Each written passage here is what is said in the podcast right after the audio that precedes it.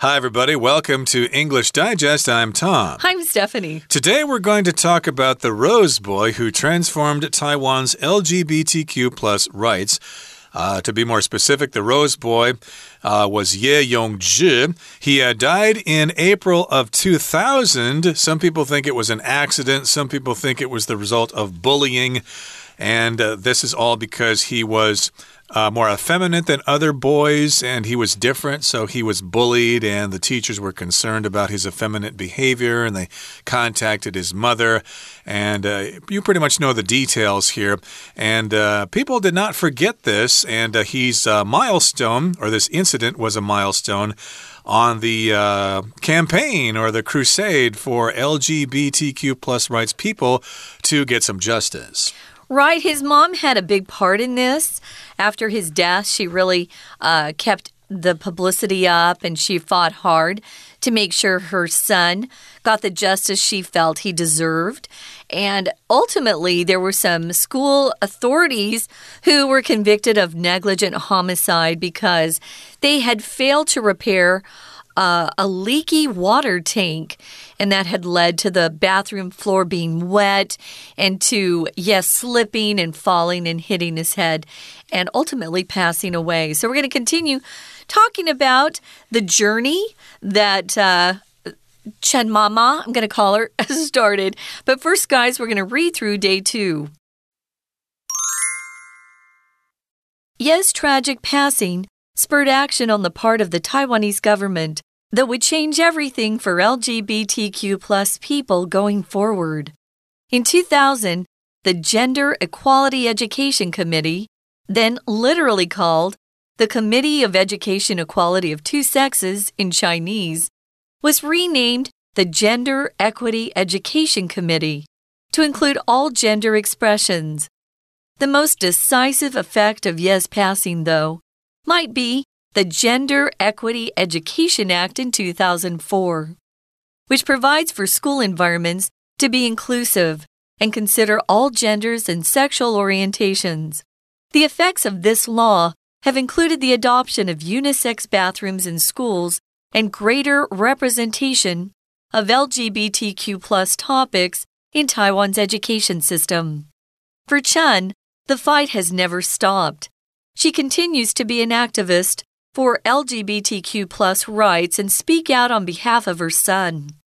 She attends local pride events around the island to speak to the members of the community, whom she considers her children. My kids, you have to be brave, she told the crowd at a 2010 Kaohsiung rally. God created people like you. There must be a light to fight for your human rights. Her son has been nicknamed the Rose Boy as a representation of someone existing outside their predetermined gender. His memory has inspired numerous tributes, from a book entitled Embracing the Rose Boy to Jolene Tsai's song Womanly, which won a Golden Melody Award for Song of the Year in 2019. Even 23 years after his tragic death, Ye Yong-zhi's legacy lives on through the way he has helped transform Taiwan into a place that embraces people of all genders and sexual orientations. All right, everybody, it's time for us to discuss the contents of today's lesson, so let's get to it. Again, we're talking about the Rose Boy who transformed Taiwan's LGBTQ plus rights. Now, yes, tragic passing spurred action on the part of the Taiwanese government that would change everything for LGBTQ plus people going forward.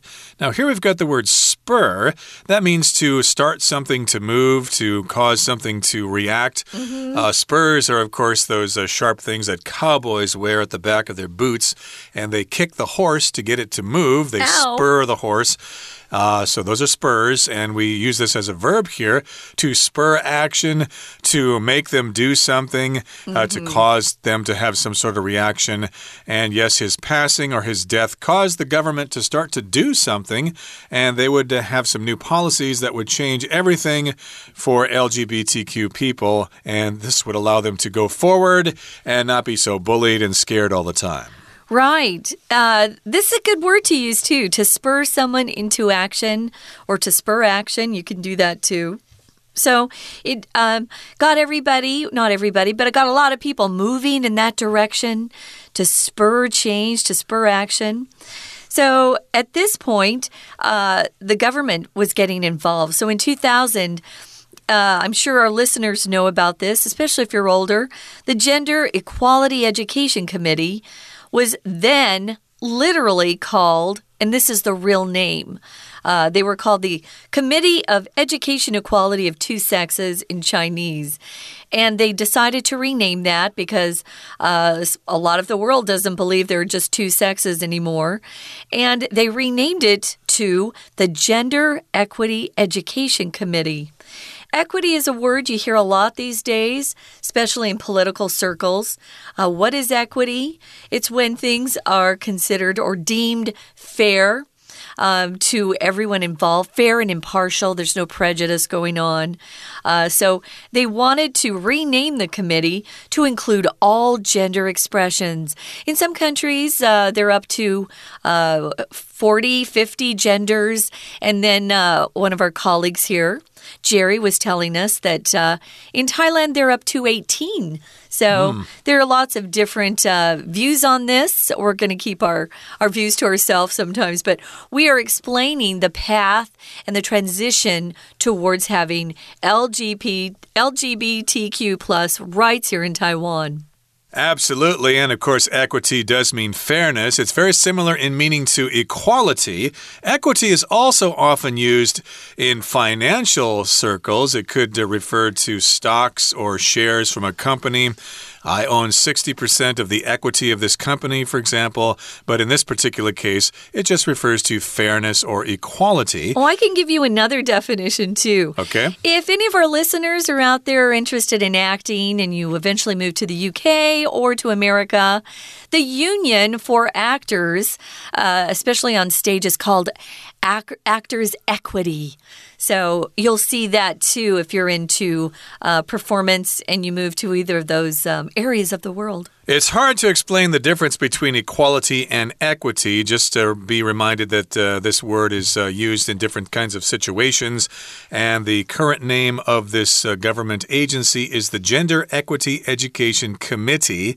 And the most decisive effect of Ye's passing, though, might be the Gender Equity Education Act in 2004 which provides for school environments to be inclusive and consider all genders and sexual orientations. So, of course, this is a, an effect of Ye's passing, but this is the most decisive one. If something is decisive, it has to do with a firm decision, okay? It's definite, and people have settled the issue. The problem has been solved. This is very decisive. You might like people who have a decisive personality, they know how to make a decision. They're not wishy washy, they're not always saying, oh, whatever, we can go to whichever restaurant you want, it's okay with me. No. I want you to be decisive. Please make a decision and tell me exactly what you want to eat. That's a real word, too. Wishy washy. Mm. If someone's wishy washy, uh, again, they have a hard time making a decision. That's a good one. Anyway, yeah, you want to be more decisive, especially if you're at work. Uh, you don't want people saying that you're somebody who can't make a decision. That way, you'll never be promoted to management. So, if you're interested in managing, you want to be decisive. So here the sentence says the most decisive effect of Ye's passing uh, might be the Gender Equity Education Act, which was passed in 2004. What's in this act? It's a piece, piece of legislation uh, which politicians who are elected to office get together and write up. And if they all agree on it, they pass it and it's put into law. Here, it provides for school environments to be inclusive. If a, an environment is inclusive, it includes everybody. You don't feel like anyone's left out or being excluded. You want to be inclusive and make kids feel like when they go to school that it's a safe, welcoming place to be. Right. Inclusive means everything is covered, everything is included. Like if you pay 10,000 mm. NT dollars for a trip to Hong Kong as part of a tour group, well, is everything inclusive? Do uh, does it include the the air ticket? Does Does it include the hotel, the food, etc.? Oh, yes, it's all inclusive. It's all included. You could also say that. So, all genders and sexual orientations will be considered for education as a result of this act of legislation. Uh, orientation usually refers to your direction. Mm -hmm. If you get to some new city, for example, and you don't quite know where you are, well, you are disoriented. Uh, you don't have a sense of directions. So, if you look at a map, you're going to orient yourself. You're going to figure out where you are, and then you can find your destination. But sexual orientations just means uh, the kind of identities that people have about their gender. And as we said before, uh, there are numerous definitions of that. You can also use orientation to talk about uh, your first day on the job or your first day at a new school. They'll often have orientation for all the newbies or the new people to sit down and be um, you know, introduced to either that company they're working for or the school and tell them, you know, where they can find different things and what they need to do to be successful there. That's orientation, getting you all straight and set away with what you need to do. So, the effects of this law that was passed in 2004 have included the adoption of unisex bathrooms in schools. Unisex just means one sex, uh, the female male wouldn't be divided, it would just be one bathroom.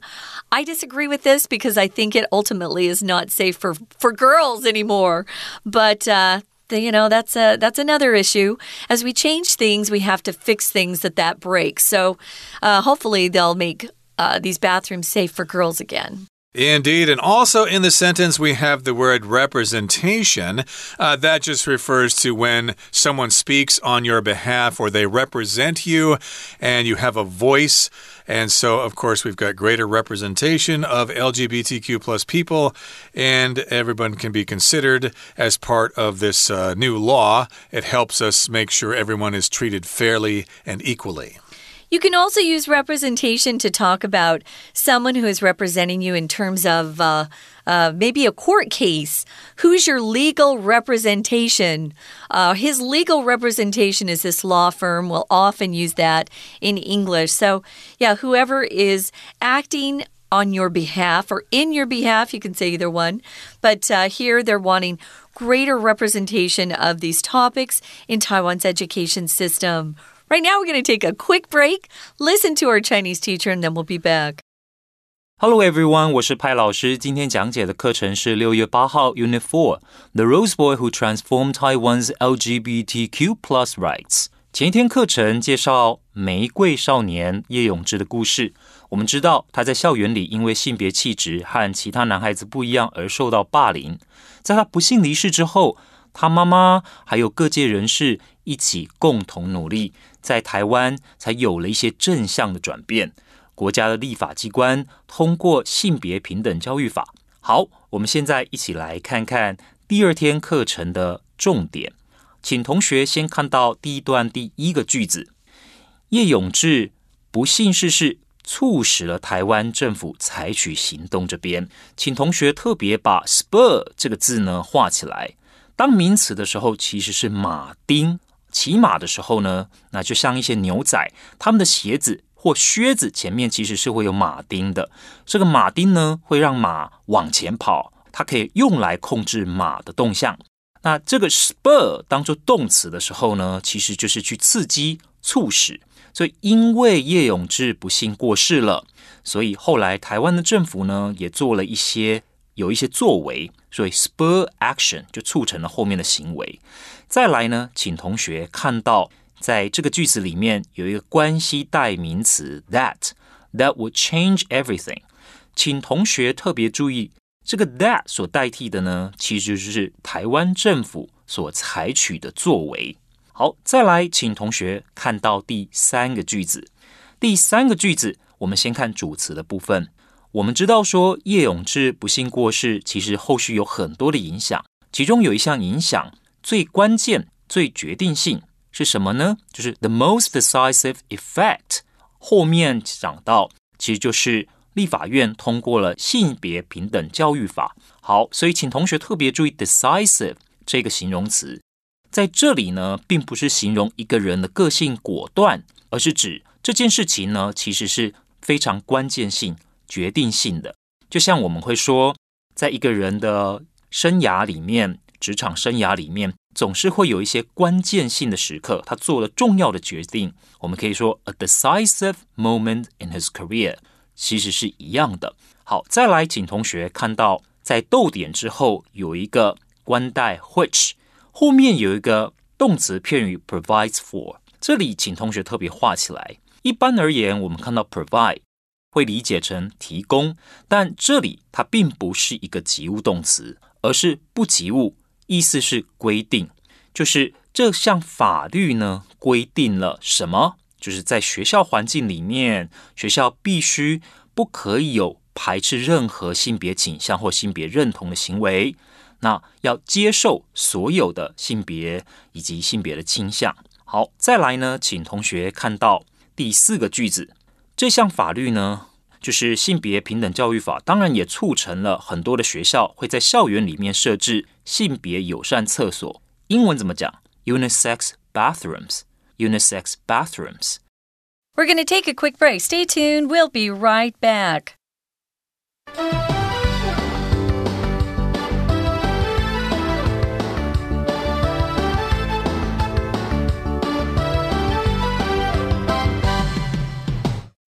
It's time for us to continue with our lesson for today. Remember, we're talking about Ye Yongzhi, who died way back in 2000, and his mother thought that was a tragedy, so she fought for his rights because uh, he was an LGBTQ plus person. And uh, she had some results here. She got this committee formed, and she also got this law passed, the Gender Equity Education Act, which was passed in 2004. And of course, they're going to adopt unisex bathrooms in schools, and there will be greater representation of LGBTQ plus topics in Taiwan's education system. Hopefully, the bullying can end. And in the next paragraph here, it says For Chen, uh, his mother, Chen Junru, uh, the fight has never stopped. She continues to be an activist for LGBTQ plus rights and speak out on behalf of her son. So, yes, she's still active in this fight. She's an activist. Uh, she's still involved. She talks to politicians and tries to get people to uh, make changes in the laws.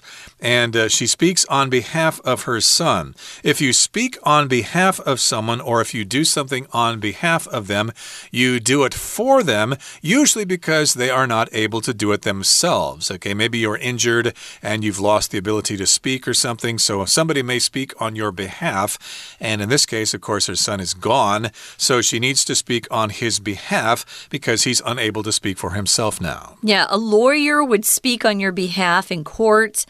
Um, you'll often hear Tom every day we record uh, these lessons. We always wrap up by saying, you know, for AMC or for English Digest, we're speaking on behalf of our company. We're mm. thanking you for coming and listening or tuning in or buying the magazine. We're thanking you on behalf of AMC or uh, the company we work for. So, on behalf of, uh, we use that quite a bit. You'll go to a concert or a speech, and at the end, they might say, On behalf of our group here, we appreciate you coming. We hope you enjoyed your time. See you next time. So, we do use this phrase quite a bit, and now that you know it, you might hear it more often. So, again, she's still an activist and she attends local pride events around the island to speak to the members of the community, whom she considers her children. Pride events, of course, are uh, demonstrations or parades or whatever that celebrate the LGBTQ plus um, community in whichever place it's taking place. And uh, she considers people part of this community as her children. And she says, or she told a crowd in Kaohsiung back in two 2010, My kids, you have to be brave. Okay, so again, she considers members of this community as her children, and she told them they have to be brave, they cannot be cowards, they still have to fight. Uh, the fight is not over yet. She said, God created people like you. There must be a light to fight for your human rights. Ooh, they all rhyme. If you're going to come up with a slogan or you're kind of running a campaign like this, uh, come up with something that's catchy. And this is quite catchy. There must be a light to fight for your human rights. Uh, a light. A light is sort of a, a way forward, uh, someone um, showing you the way. We use that quite often. Her son has been nicknamed, and you guys all know this, the Rose Boy. Uh, you can nickname your friends, you can nickname your pets, you can nickname anything really. Um, it doesn't necessarily necessarily mean a shortened version of your name. Uh, it's something kind of cute. Maybe it's uh, has to do with your hobbies or how tall you are. Uh, I work with a girl. Uh, she's Taiwanese and she records with me, and she has really pretty big eyes and they call her Xiao Bi. So everybody has, you know, a nickname for some reason. Sometimes your family gives it to you, sometimes uh, your schoolmates or uh, coworkers. He was nicknamed Rose Boy, and this was why, as a representation of someone existing outside their predetermined gender. Your predetermined gender is just the sex you were born with, the sex that the doctor, uh, you know, used to report on our birth birth certificates, uh, they're actually talking about not uh, putting the sex down anymore, which is crazy because sex matters for medical reasons. Mm. But uh, predetermined, you could have a predetermined decision or predetermined outcome. Maybe you're in a contest, but at the end you feel like it wasn't fair. You felt felt like the person who won was predetermined. They got together and decided that person was going to win before there was even a competition. That's not fair. Yeah, sometimes game shows have a predetermined winner. Oh, true. But they make it look like it's a contest, but yeah. they they just want one certain person to win for better ratings or whatever. And his memory has inspired numerous tributes from a book entitled Embracing the Rose Boy to Jolene Tsai's song Womanly, which won a Golden Melody Award for Song of the Year in 2019. So, yes, indeed, uh, his story has inspired uh, lots of tributes, including a book and a song, and maybe some other things as well. A tribute is just some kind of uh, statement or some kind of recognition that you yeah. give to somebody to celebrate them. Uh, so, there are various tributes. Uh, basically, it's kind of a toast. You know, you're just saying, hey, here's to the Rose Boy, okay? And we're going to tribute, we're going to give him a pay tribute. tribute yeah. We're going to pay tribute, that's good, mm -hmm. uh, by publishing a book or coming out with a song. And uh, Jolene Tsai had this song, which won an award uh, back in 2019, which is only about, what, four years ago. Yeah. So someone can uh, uh, do something that is a tribute to somebody, or you can pay tribute to somebody. You can't use tribute as a verb, uh, but most of the time we use that, that verb pay. So pay tribute to. And they paid tribute to his memory with a book and a song. And the song did very well. It won a Golden Melody Award for Song of the Year in 2019. So even 23 years after his tragic death, Ye Yongzhi's legacy, what people remember about him, lives on. We'll often use that phrase to live on when we're talking about something that uh, stays in people's memories for a long, long time. It could be a legacy. Um, something lives on. It's usually it's usually used though after someone has passed away and you want to keep remembering something that they did. Um, and it's also a way to pay tribute to somebody, right? To keep that memory alive or that legacy alive in people's memories. Uh, that's uh, an important way to pay tribute to someone. Right, and of course, he did not transform Taiwan's uh, rights himself. Of course, he was a, sort of a martyr, I guess you could say, mm -hmm. a milestone in this fight, but people recognize his contribution, even though he did not make that contribution uh, consciously. It was the result of an accident and the result of being bullied and things like that. So uh, he has helped transform Taiwan into a place that embraces people of all genders and sexual orientations. Mm -hmm. And yes, indeed, Taiwan does have that reputation of being very tolerant yeah. toward uh, people of the LGBTQ plus persuasion. And therefore, he is a, a very a legendary figure in that struggle. I think they're known for being especially tolerant in Asia.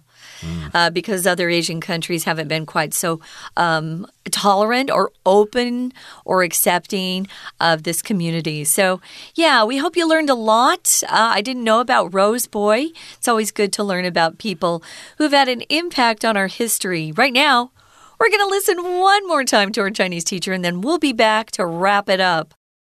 好，再来，我们看到第二段， 也就是关于叶永志的妈妈为他的儿子所做的努力，甚至于呢，他发挥了大爱，不止缅怀自己的儿子，其实呢，也关心其他的小孩。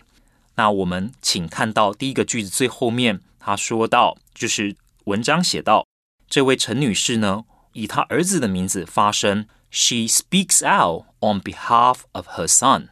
On behalf of 什么人，其实就是以什么人之名，所以呢，他等于是为他的儿子发声，speak out，大胆的说出来，表达一些意见。好，再来，请同学看到第二个句子，请看到逗点之后的这个关系代名词，请同学特别注意，关代前面如果有逗点的时候，这个就是非限定修饰的用法，也就是其实后面的这个关系子句，并不是要为前面的这个先行词做区别。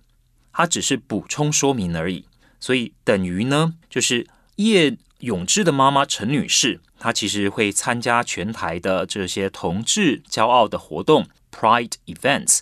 然后呢，对这一群在社运里面的这些孩子，那后面并不是要区别说是这一群，而不是另外一群，只是补充说明说，这位陈女士把他们都当做自己的小孩，是 whom 代替的就是 members of the community。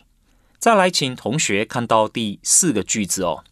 第四个句子这里我们可以看得到，啊，其实进一步的去补充说明叶永志的妈妈对这群孩子说过什么话。那他就说：“God created people like you，上帝创造了像你们这样子的人，必然有一盏灯为你们的人权而战。”好，那后面呢，要请同学特别注意到的是，有一个 predetermined gender，这边所指的呢，就是。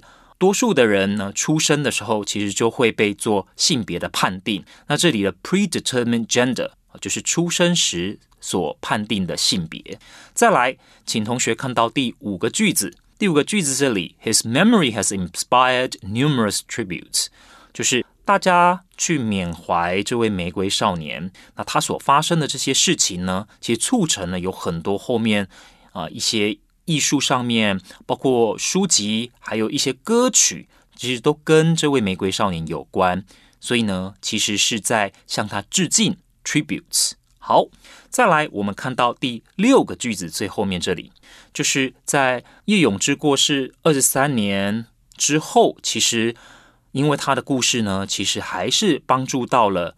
很多啊性别少数的族群，所以叶永志 legacy lives on。其实这里的 legacy 我们就可以理解为他生命的光辉持续的照耀其他人，帮助到其他人。好，以上就是我们针对第二天课程所做的中文讲解，谢谢大家。That is it for today. Thanks so much for joining us, and make sure you join us again next time for another edition of our program. Hey, Tom, use the phrase on behalf of. On behalf of everyone who works here at AMC, we wish you the best of luck in studying English, and uh, we wish you the best of uh, luck with your lifestyle choice. From all of us here at English Digest, my name is Tom. And I'm Stephanie. Goodbye. Bye.